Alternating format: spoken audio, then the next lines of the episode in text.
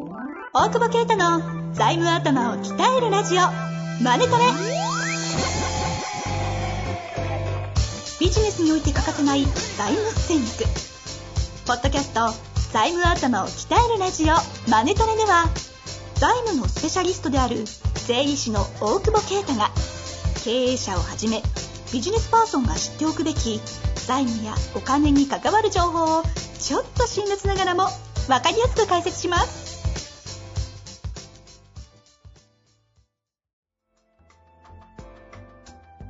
こんにちは、遠藤和樹です。大久保啓太の財務頭を鍛えるラジオ、マネトレ。大久保先生よろしくお願いします。お願いします。さあ、今週も始まりました。ね、なんか急にさ、うん。急にあんまり半分以上知らない人のさ、LINE グループ作られてさ、は大学の時の多分やつらなんだけど、はいはいはい。俺そんなに関わってないから知らん、なんか8人ぐらい入ってて、結構結構知らないんだけどさ、なんか急にしばらく連絡取ってなかったので、グループ作ってみましたみたいな。あ、じゃあ条、件があるわけじゃないんですけど、みたいなので。つるんでた8人ってことですか？いや、そんなつるんでないと思う。俺は、あんまり。うん2、3人はしてるけど。うん。もうだって、で、いきなりさ、でもそう、15年ぐらい前の話で。15年、もう20年前とかだね。うんそれ、よく LINE 繋がったなと思うけどさ、はいはいはで、それで一番なんかセンシティブな話題から始まってんだけどさ、い。ワクチン打ちましたか？って始まってさ、それ集めてさ、今ワクチンの話するみたいな。何？なんか変な機関に勤めてる人とかじゃないよね。俺だから何なんだろうと思って、ちょっと怖くて、そう、なんか上海に来たやつとかだったから、はいはいなんか怖く、なんだろうと思って、俺ボットかなとか思ってさ、ワ うんクチン打ちましたって。で、ずっと無視してたんだけど、無視っていうかなんか、まあ見てたんですね。見てたら、スルーしてたんですね。で、打ったっつって、1回目から普通に39.5出て、2回とも3日間寝込んだよって書いてあって、ここまで俺ボットかなと思ってたの。はいはいはで、それで、これ知ってるやつなんだけど、そいつが、それはもうコロナ患者って突っ込んだの。い。突っ込んだの。それもまだ俺は見てたんだけど、その後に、2回目打って10日間だ、頭痛、発熱、その他緩和ってきた時に、お、インフミ出したと思って。これは、これは本物だとじゃね これはあいつだと思って、あの、ワクチン接種が主なアンサー、俺は逆にちょっと待ったってこう繰り返して、あ、やっぱあいつだと、え。え、それで思い出したってこと？それで思い出したっていうあ。インフメただいたんだ。そうそうそう。あ、あいつだと思って、これボットじゃできねえな。急に不自然なさ、なんだろうと思って、何の話だよ。あ付き合わせれてこっちのコロナ患者者。10日間だ、パーフェクトライムだと思って。え？主なアンサーをちゃんと踏んでるでしょ。そう、そういうちょっと。待った。え？ちょっと待った。ちょっと待った。何？そういう。そういう遊びなのかな、これ。本物かどうかを因で見極めるっていうね。ああちょっと待って。そ、それ、それだけ？それだけだよ究それでね、究極ちょちょちなみにね、はい。その話でね、終わってんのよ。うん。え？だからこれ何のために作られたのか、まだ分かってないっていう。マジ、久々にヨタ話聞いたわ。本格的な。いや、あと何にも中身がないんだけどさ何それ。竹内優子さん自殺したとかさ、うん。よねみたいな。芸能系のなんかさ、ほら、なんかやつでライターとかやった頃の、ああ、はいはい。人たちだからプロみたいなとこで働いてましたもんね。そうそう、でも俺もはやもうテレビのない生活をしてるからさ、ああ、ああ。その論文とかいろいろ出てくるんだけどさ、全然何の話かそういうわかんねえな。会話なの。なんか、不思議な。不思議な、あの時取材したよね、みたいな。うん。死ぬんじゃねえかなと思って。みんな大人になったねって思いながら、俺こいつ死ぬんじゃねえかなと思って。俺もインインしか返してないけど。怖くてインぐらいしか踏めない。インしかもうなんか、返せないよね。みんな大人になったって時にね、ちょっと俺、本当にこいつもう死ぬのかなと思って。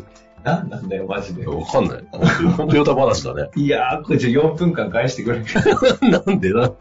いやいや、給油と韻を踏み合えるってことですよ。ああ、いい仲そうですね。はい。コロナじゃなかったらそんなことも起きなかったという感じで適当にまとめさせていただいて、質問にしたいと思います。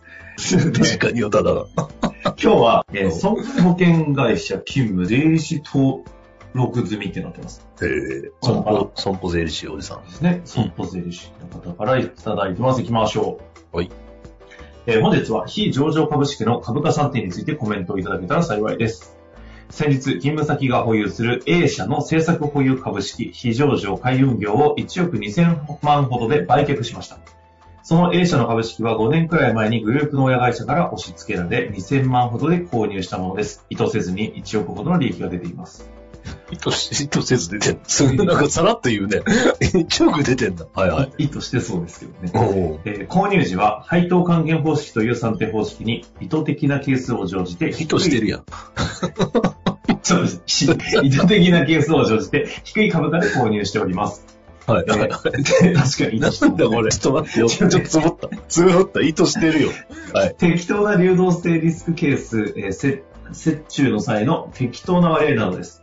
意図してるやん。また、はい今回の売却時は、純資産が、純資産価格方式、純資産価格方式、類似業種方式を設置して株価算定いたしました。しかしながら、非上場株式の株価の算定は、それらしい算定方式を並べ立てながらも、結局は恣意的な価格に調整しており、あまり、あまりにいい加減なものだと感じました。もちろん弁護士などの意見をもとにそれらしい計算根拠は文書で残しました。そこで考えたのですが、非上場株式の譲渡価格とはある程度は恣意的に決定できるようなので、子会社間や親会社間での利益移転、あるいは資産隠しの目的として合法的な手法として活用できるのではないかと考えた次第です。何かコメントいただけましたら幸いです。あなるほど。わ悪い人ですね。なるほどね。はいはいはい。うんな、なんだろうね。なんか、利益出たんだね、でもね。とにかく。うんね。2000万で計算して買って1億2000万売って1億出ちゃったそんだけ買いたい人がいたってことだよね。んですね。だから、基本的には、その第三者間取引はいくらだっていいわけですよ。うんうんうん。あ、そう、乱暴に言えば。うんうん。だって価値あると思ったら、債務超過の会社だって、うん。まあ、買えるわけ需要供給のバランスだけの話ですね。買い手がいるならいくまあ、らでもいい。需要供給例えばスタートアップの会社で債務超過でも時価総10億ですって言って、10億と思えばうん株10億で入れるんだからそ、こにある特許が欲しいなとかっていうのは全然いろいろありますもんね、そうそうそうそう、あるよね。うん。だから、それは正直自由だし、まあ、えっ、と、どういう状況かはあれだけど、そこまで、その、関連会社じゃなければ、大丈夫だと思うよね。このケースで言うと、このケースで言うと多分親会社。政策保有株式だからちょっとわかんないけど、あ、グループの親会社から押し付けられて、押し付けられて2000万で買って、で、1億2000万で外に売ってる。外に売ってんだよね、多分ね。だから、これ関連会社に売ってるとしたらちょっと、リスクはあるのかななるほどね。売り先が関連だと。いや、これ関連なんだな、多分。あそういうことか。ああ、だから一応それなりの、あの、価格を使ってやってるんだろうね。あ。はいはいはい。で、基本的にはその完全支配関係がある法人間の取引であれば、その譲渡益、譲渡損に関しては損金とか益金できないから、うん、利益、利益の調整はできるけど、税金的なメリットはないなるほど。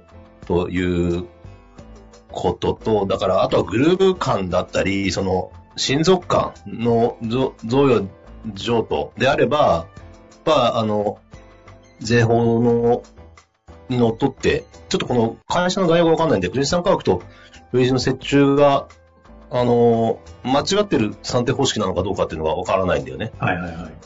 うん。だから、はい、多分、あ、そっかそっか、俺、これ第三者間だと思っていたけど、違うね。多分、グループ間でぐるぐるやってんだろうね。なるほど。だその際に、だは例えば配当還元が取れる状態で配当還元取ってるならいいと思うし、だから意図的には多分やってない。その中で有利な方法を選んでるだけで、意図的に、なんていうの？め、めちゃめちゃにいじってるというか、DCF とかで算定してるとか、そういうことではないと思うけどね。はあはだからそうなるとそれなりの縛りはあるよね。なるほど。うん。配当還元で少数株主に使えるやり方だったりするから、その当時の状況が、あの、配当還元使っても税法的に問題ないという背景で、おそらく配当還元で安く移して、利益の付け替えを多分してると思うんだけど、それを売るときは、うん、違う形でやってるんだろうけど、ただこれ、ちょっと背景がわからないから、安易なこと言えないけど、そんなに 適当にはできないと思うよね。あの、経済的合理性がないっていう判断もあると思うんで、利益付け替えただけでしょっていう話にはなるわけじゃん。一般に言えば。と、な、なんなんですか？その、国税のところで引っかかるってことですね。そうそう。税金のところで国税動向の前に、そもそもこの、いや国税。国税で引っかかると。別別に、うーん、だから株主に損を与えなければ誰もそんな取引をしてどうこうっていう人はいないんだろうけど、あうん。ただ、国税的にそういう利益付け替えて、例えば欠損してる方、この会社2000万で安く買って、このえー評価方法で売り抜けて、1億円の利益で欠損金消そうみたいな。まあそういう発想でざっくり言うとやってるとするならば。